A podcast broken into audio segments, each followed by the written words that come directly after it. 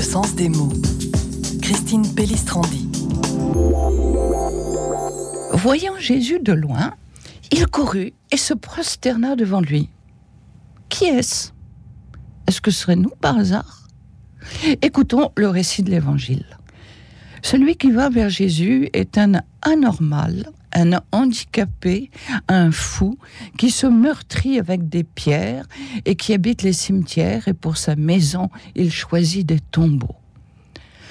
On est surpris par le paradoxe. Voilà un homme qui incarne le mal, la souffrance, la douleur, et pourtant, pourtant, il est capable de courir au-devant de Jésus et même de se prosterner devant lui.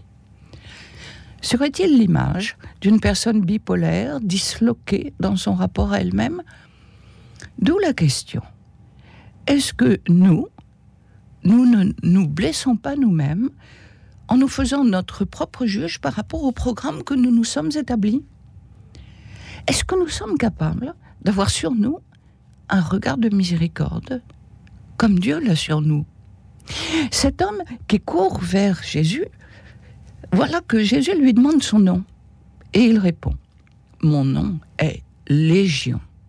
Réponse curieuse, parce que Légion, ce n'est pas le nom d'une personne, mais c'est le nom qui évoque pour les contemporains de Jésus les troupes d'occupation romaine qui forment une légion.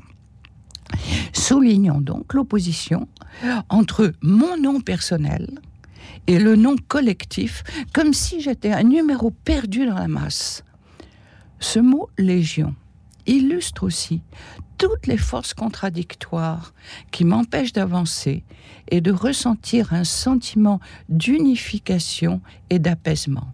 Alors, ma prière sera de demander à Jésus, unifie mon cœur et chasse de moi les forces de mort.